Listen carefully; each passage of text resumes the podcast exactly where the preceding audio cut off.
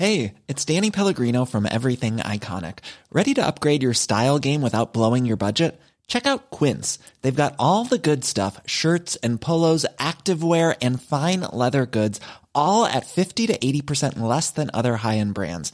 And the best part? They're all about safe, ethical, and responsible manufacturing. Get that luxury vibe without the luxury price tag. Hit up quince.com slash upgrade for free shipping and 365 day returns on your next order. That's quince.com slash upgrade.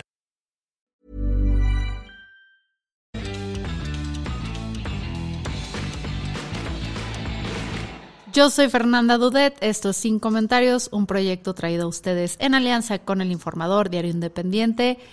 Estas son las noticias del día, la semana, porque sé que vamos atrasados, ¿ok? No es secreto. Estamos en jueves 11 de, de, enero y apenas está saliendo el primer episodio. Muy mal, Fernanda, muy mal.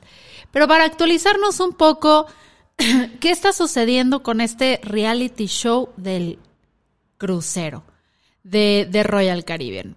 A ver, hay un crucero, que es precisamente de esta empresa, valga la redundancia, que diseñó un plan de viajes que iba a durar nueve meses alrededor del mundo y lo promocionó pensando que iba a haber muchísimas personas allá afuera que estuvieran interesadas en comprar este viaje a partir de 53.999 dólares por personas y dijeron, va, todo chingón.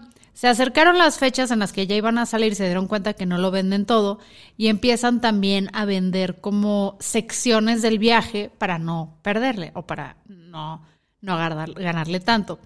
Entonces, algunas de estas personas, de las que van para los nueve meses y las que nada más van por tramos, empezaron a hacer contenidos en TikTok sobre su experiencia. Y el mundo de TikTok decidió que este era un reality show. Un reality show que nada más se vive con TikTok, que la experiencia de cada quien es total y absolutamente distinta, depende de cómo te trata el, el algoritmo, a quienes sigas, con qué videos interactúes pero se está considerando eso, ¿no? Que es, que es una forma interesante en la que podríamos evaluar, por ejemplo, cómo se pueden llegar a hacer reality shows sin, sin estos formatos tan tradicionales y aburridos. Por más junk food y deplorables que sean los reality shows, algunos nos gustan, nos entretienen y este formato podría ser interesante. El caso es que hay un chavo, Mark Sebastian, que en redes sociales dice, güey, o sea, ¿qué está sucediendo? ¿Por qué no estamos mandando cámaras? ¿Por qué no hay como un anfitrión de este show? Yo me ofrezco. Yo voy, porque empezamos a ver dramas. O sea, los, por ejemplo, los que se aventaron los nueve meses seguidos o se van a aventar los nueve meses seguidos, consideraban como de poca calaña las personas que nada más hacían pequeños tramos. Y dentro del sistema de clases del Royal Caribbean, entre más cruceros tú tomas más puntos, adquieres entonces llegas a ciertos estatus, entonces si perteneces a ese estatus desprecias a los que no. O sea, así de Hunger Games les dijo, quítense babosos que ahí les voy. Y este chavo, pues nada más volteó, o sea, imagínenselo un Yesini menos chistoso. La neta, porque Yesini es una joya. Dice, llévenme a mí, yo lo necesito, yo reporto todo desde ahí, eh, es lo que necesita el mundo. Y una marca que se llama Atria Books, que es tal cual una marca de libros, le dice, va, yo te pago tu tramo de 8.500 dólares este, por 18 noches en Sudamérica y te tienes que lanzar a cubrir, a hacer videos, a hacer un club de lectura, pero también a entrevistar a las personas que han sido muy famosas ahí. Por ejemplo, hay una señora que se llama Adita. Yo no sabía esto. Esto es novedad total y absoluta para mí, pero resulta que la piña como, como ícono, la piña como símbolo es el símbolo de la hospitalidad. Y tuvo un momento muy fuerte en los, el inicio de los 2010, por ahí. Era como el icono la piña. Pero la piña volteada con sus hojitas para abajo es símbolo internacional de swingers. Entonces está esta señora en el crucero que se llama Adita o Adita o Aidita o no sé yo cómo se llama exactamente, pero tenía en las puertas de, de su barco, de su crucero, bastantes piñas. Entonces en TikTok se empezó a rumorar si era swinger o no era swinger, porque a la señora le gustan mucho las piñas. Entonces, este Mark Sebastian la encontró en el barco, la empezó a entrevistar, ya nos dimos cuenta que no, que nada más le gustan las piñas, pero que ellos no son swingers, pero que hay otra pareja de swingers o varias dentro del barco, etcétera, etcétera. Entonces, este sujeto está pues redefiniendo la forma, o no, no es que esté redefiniendo, pero le está dando una salida muy distinta, muy interesante a las redes sociales no nada más como un espacio de entretenimiento, super meta, sino también a la publicidad, cómo se hace. O sea, es precisamente porque Atria Books se subió al tren, porque se subió a la idea de este personaje que sonaba total y absolutamente descabellada, que ahorita muchísimas personas, y hasta ahí en las redes sociales, reconocen que conocen la marca. De hecho, a mí me sorprendería mucho que en los premios, en los, este, son los leones, no sé qué, no me acuerdo cómo se llama el premio de publicistas, pero me sorprendería mucho que esta campaña no, fue, no sea considerada como tal. Se sale totalmente de los formatos que conocemos, pero me parece interesante. En fin, ñoñerías de publicista, ñoñerías de gente que ama TikTok y eh, de una persona que le encanta que los formatos nos los pasemos por el arco del triunfo. Enrique, Enrique Alfaro está teniendo un mal momento, gente. Muy mal momento. Yo sé que nos escuchan de, de todos lados. Enrique Alfaro es el gobernador acá de Jalisco. Y la verdad es la persona que empezó a poner a Movimiento Ciudadano en el mapa. Cuando Movimiento Ciudadano era tal cual esta franquicia, que a ver quién daba más eh, por ella para poder abrirla en sus estados, Enrique Alfaro hizo cosas bastante novedosas para poder como que poner a este partidito naranja aquí en el mapa. Tan es así que aquí en Jalisco no nos referimos a Enrique, más bien al Movimiento Ciudadano como Movimiento Ciudadano o como MCistas, sino que aquí decimos son alfaristas. Es el movimiento de Enrique Alfaro. Ese es el grado de relevancia que, que tuvo este sujeto. Y poco a poco Movimiento Ciudadano ha ido creciendo, ha ido ganando territorio, lo podemos ver perfectamente ahí con Samuel García, y recientemente tuvieron ciertos conflictos, ¿saben? Cuando ya fue el momento de determinar las alianzas y, los, y las candidatas para este tema de las elecciones presidenciales, recuerden que Morena hizo esta mega alianza que ya se sabía que iba a ser Claudia Sheinbaum, el PRI, el PAN dijeron sí, vamos juntos, pero hubo un momento donde se coqueteaba con la idea de que MC, que es como la tercera fuerza, si las vemos como que nada más estos tres alianzas y partido van a lanzarse, pues era un proyecto que le podía traer bastantes votos a el PRI y el PAN, ¿saben? Sobre todo aquí en estados como Jalisco y quizás en Nuevo León. Y Enrique Alfaro fue una persona, porque Enrique Alfaro podemos decir muchas, muchas cosas se pueden decir de Enrique Alfaro, pero su lectura de las elecciones, lo que el pueblo quiere, cómo ganarlas y todo, suelen ser bastante acertadas. Lo que logró aquí en Jalisco, yo sé que perdió su candidatura a gobernador la primera vez que se lanzó, pero en ese momento recuerden que él ganó el área metropolitana de Guadalajara contra Aristóteles Sandoval. O sea, y eso nunca antes había sucedido, lo perdió por las rancherías y pueblitos y cositas así, pues Aristóteles aprovechó la máquina que tenía del PRI. Exacto. El caso es que Enrique Alfaro, pues siempre estuvo como Nel, o sea, no nos vayamos solos, sumémonos al PRI-PAN, el chiste es quitar al poder opositor. Se hablaba mucho de que si él iba a ser el candidato, que si él iba a ser el, director de la campaña, y luego sucede todo este desmadre con Samuel. Todo este desmadre que ya revisamos, que fue una eh, franca tontería, que no sabíamos para quién jugaba o no jugaba.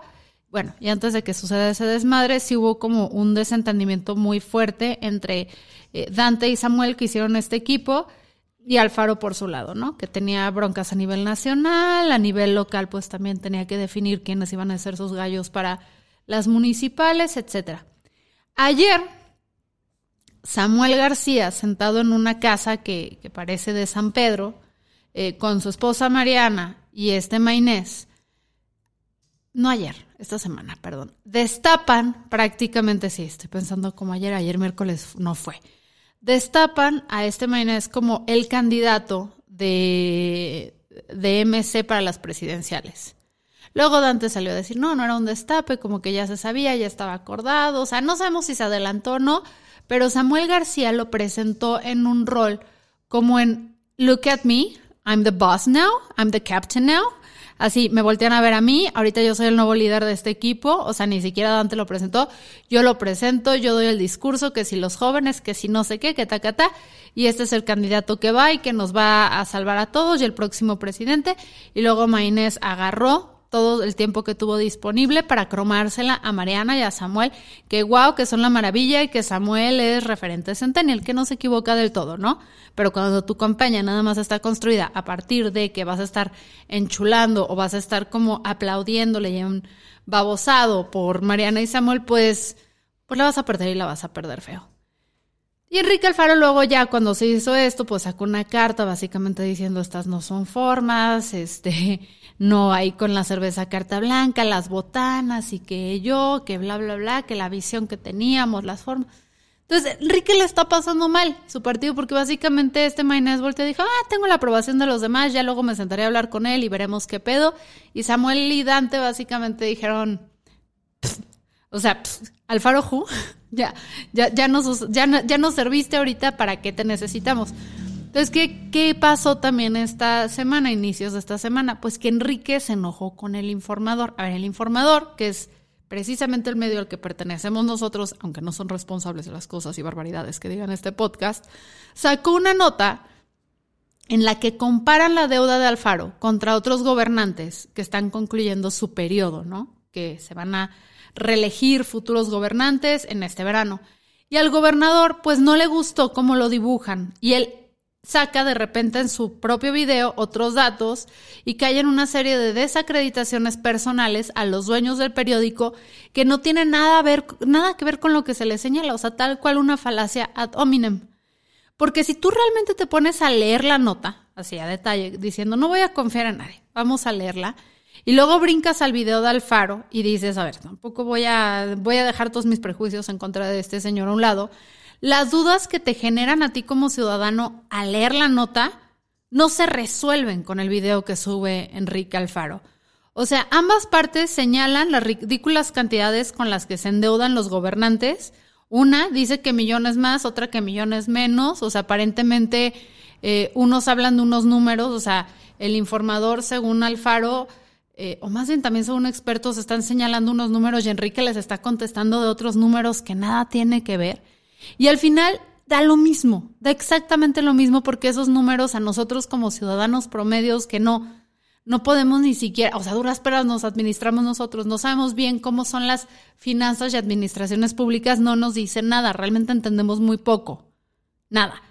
Y muy mal, este, mm, porque estos presupuestos o estas explicaciones o que si es el, el fondo de ingreso propio, si bla, bla, bla, bla, bla, lo único que están haciendo es sobrecomplicar la conversación precisamente para que nosotros no cuestionemos tanto y no nos podamos subir. El artículo del informador sí se intenta el tiempo de explicarte cuáles son estos números, cuáles no, eh, pero tanto artículo como el video de Enrique Alfaro nos deja con dos dudas que como ciudadanos yo creo que nos deben seguir interesando. Es, uno, ¿en qué se fue el dinero? O sea, millones más, millones menos, estamos hablando de montos muy, muy grandes. Si se adquirió una deuda por parte del Estado, además de haber tenido ingresos extras a los que se estaban esperando, ¿en qué se está invirtiendo? ¿En qué se está yendo que le vaya a traer algo a la ciudadanía? Estoy de acuerdo que Chansey no es peso por peso, lo que va a volver inmediatamente, pero ¿qué onda? Beneficios sociales, beneficios en cuestión de medio ambiente, de movilidad, o sea, ¿dónde está el dinero? Que eso no lo contestó Alfaro. Y segundo, o sea, otra duda que queda muy cañón del artículo que voy a dejar en la descripción de este video es, ¿vamos a poder pagar esta deuda sin comprometernos a otras cosas claves en el futuro? Porque esto me recuerda como cuando la yo del presente compro algo a crédito o algo, algo con mis finanzas que simplemente no sé cómo lidiar en esto y le digo a la yo del pendejo, a la yo del futuro, estúpido pendeja, tú resuélvelo. La diferencia aquí es que el alfaro de ahorita, que está pidiendo estas deudas o que pidió estas deudas o que pidió estos préstamos, el que no está dando cuentas claras, no le está diciendo al alfaro del futuro, estúpido pendejo, resuélvelo. Nos está diciendo a nosotros como ciudadanos de esa es tu bronca y tú tendrás que resolverla. Entonces, a mí no me parece descabellado decirle, con todo respeto, señor, explíquenos. Y no se enoje. O sea, no se enoje en el momento en el que tú pides el privilegio la responsabilidad de ser el administrador de los recursos de una ciudad o un estado, como este es el caso, con ello viene incluido que vas a tener que rendir cuentas. Y si no quieres, si eso te hiere, si eso te molesta, ábrete, no funcionas para esto, pero también no, o sea, se me hizo muy, ¿cómo podría decirlo? Yo en la imagen que tengo de que si alguien se va a atrever a ser político, o sea, si alguien se va a atrever a decirle a la gente, dame el poder para que yo pueda administrar por ti, para que pueda tomar y ejecutar las decisiones de las promesas que te hice, siento que deberían ser personas con muchísima mayor madurez emocional, ¿saben? O sea, de un comediante, espero que mente madres, espero, o sea, espero lo farrilzazo, ¿saben? Pero de un gobernante, sobre todo que a nivel estatal ya llegaste a lo máximo que puedes alcanzar, que es gobernador. Me parece ridículo que te pongas a pelearte con los dueños de un periódico, que si socialites tapatíos, que si no, o sea, su pleito aparte, que francamente el resto de la ciudadanía nos vale madres. Bueno, no, la neta es que a mí el chisme sí me encanta y me encantaría saberlo, pero nadie nunca me dice nada. Fuera de ese pleito, o sea, dude, be a bigger person, sé una persona más grande. Enfócate en aclarar sobre los datos. ¿Para qué te vas y te embarras y te peleas ahí en una cancha, pues que ni al caso, ¿no? Que según tú estás arriba. En fin, tenemos los gobernantes que merecemos. Y sé que vengo un poquito larga, porque también quería hablar con ustedes de Jeffrey Epstein. A ver, Jeffrey Epstein era este financiero y filántropo estadounidense, filántropo, conocido por, pues que era muy pinche rico y que tenía conexiones de todo nivel. Comenzó su carrera en Wall Street y luego fundó su propia firma de inversiones J. Epstein Co., que manejaba los activos de clientes con un patrimonio neto de más de mil millones de dólares. Y tuvo muchísimo éxito financiero, pero ese no es el motivo por el que lo conocemos. Lo conocemos porque, pues, prestaba o prestaba servicios de mujeres menores de edad, es que no son servicios, es abuso sexual. Básicamente facilitaba una red de pedofilia y abuso y trata de personas para sus amigos millonarios. No sé si aquí debería decir presuntamente por cuestiones legales, pero... Presuntamente. En fin, todo esto es presunto, ¿va? Entonces, ¿quién es Epstein? ¿Cómo se arma? ¿Cómo llega a ser esta persona que llegamos a visualizar y desvivieron? En marzo del 2000, o sea, y no hablo de lo financiero, hablo nada más de lo legal. A ver, en marzo del 2005 empiezan a investigarlo por haber abusado de una morrita de 14 años en su casa. Pero no pasó mucho hasta en mayo del 2006 que la policía acusa a Epstein de múltiples cargos de relaciones sexuales ilícitas con una menor.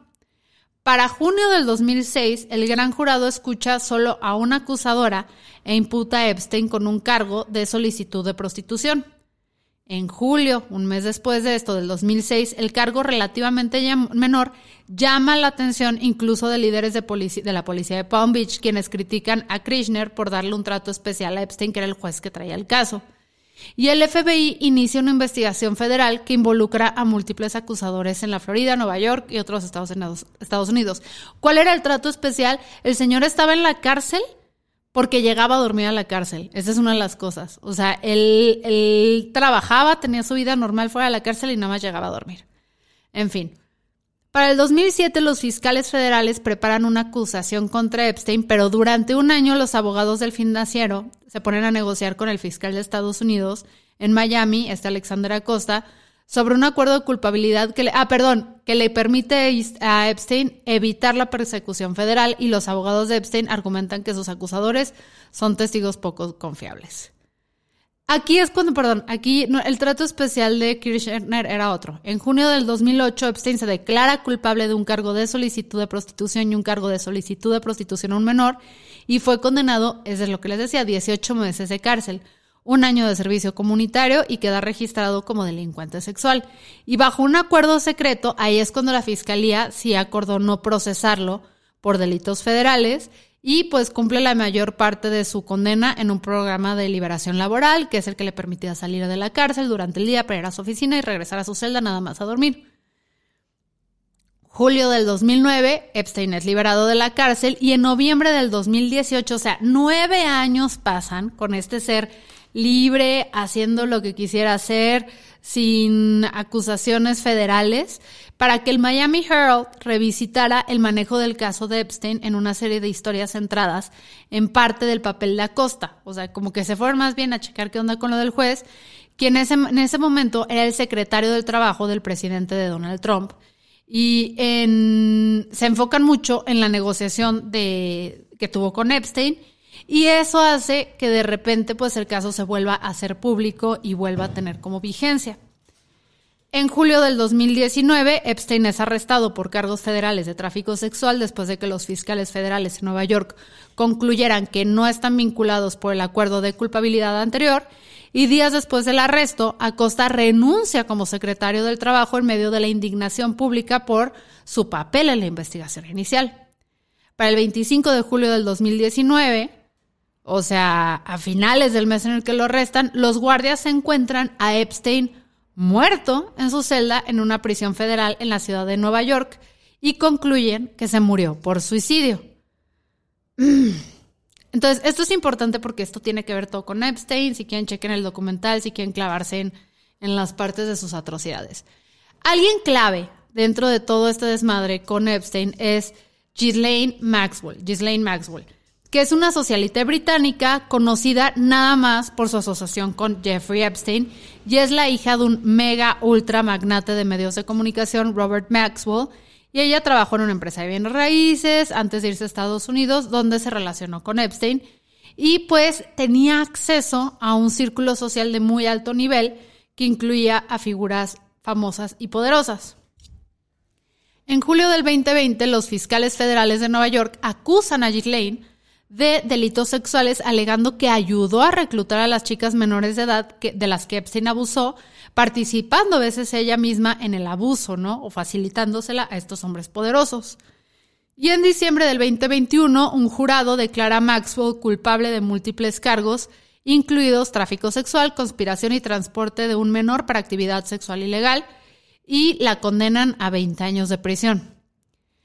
Esto es todo el contexto, esto es todo el background para poder entender qué son las listas y por qué son tan importantes. Para empezar, no son listas. Las listas no existen, yo lo sé, mindfuck. En realidad, son los nombres que se extraen de una serie de documentos. En esta ocasión se liberaron eh, más de 940 páginas en documentos y los nombres que son mencionados indiscriminadamente ahí son los que forman parte de estas listas. Estos documentos se hicieron relevantes porque una de las víctimas, una tal Geoffrey, demandó a Ghislaine Maxwell porque la, la llamó Ghislaine a ella, Ghislaine a ella la llamó mentirosa. Entonces se hacen públicos estos documentos, em, pero el que aparezca el nombre de una persona ahí no quiere decir necesariamente nada, güey. O sea, lo único que quieren decir es que te mencionaron. O sea, y en las listas aparecen entonces nombres de víctimas, personas que casualmente fueron mencionadas, trabajadores, personas que usaron el, avión privado de Epstein, incluso victimarios, claro que sí, o sea, hay de todo. Y este, esto es lo que pasó, entonces empezaron a subir todo el mundo estas listas y hubo una serie de, ¿cómo podríamos decirle? Prácticas de dudosa calidad ética y moral por parte de algunos medios que se centraban en nombres de personas famosas, nada más para hacer buzz, ¿no? Stephen Hawking está en, en las listas de Epstein. Em, hasta Jimmy, este, este, Jimmy Kimmel también dijeron que estaba en las listas de Epstein, que luego resultó que ni siquiera estaban. Y lo hacían sin sacar como realmente la información o el, texto donde se encontró ese nombre. Entonces de repente la semana pasada veíamos que estaban acusando a todo el mundo de ser la escoria más grande del planeta, cuando, ojo, salir ahí no es garantía de eso. Tampoco quiere decir que seas una buena persona por default si en estos documentos no se menciona nada explícito. Está el caso de Michael Jackson, ¿no? Que una chava dice, sí, conocí a Michael Jackson, pero él no me pidió que le hiciera un masaje. Un masaje en este contexto y en estos documentos eran favores sexuales. Hay un mail en el que se menciona precisamente Stephen Hawking donde voltea y dice, a ver, que alguien me compruebe este, sí, que este güey no participó en una orgía, pero cuando lees el correo te das cuenta que no está diciendo que necesariamente participó en una orgía, sino que retas a alguien que te, que te encuentre o te dé información que contradiga algo que es muy poco probable que haya pasado. Y, nada, o sea, eso es lo que me pareció interesante. Se me hace que hay que tener mucha responsabilidad a la hora que compartimos esta información y entenderla y procesarla, porque si no nada más estamos generando a un ruido que luego, pues los casos que sí son serios, los casos que sí deberían ser atendidos, las personas que sí deberían ser señaladas, no lo son porque hay mucho ruido a su alrededor. En fin, un chorotototote de sin comentarios hoy. Estamos empezando el año. Eh, no voy a decirles que los extrañaba, la neta estaba de vacaciones de lujo pensando en cómo hacer esto mejor, pero ya, ya volvimos y aquí estaremos. Chao.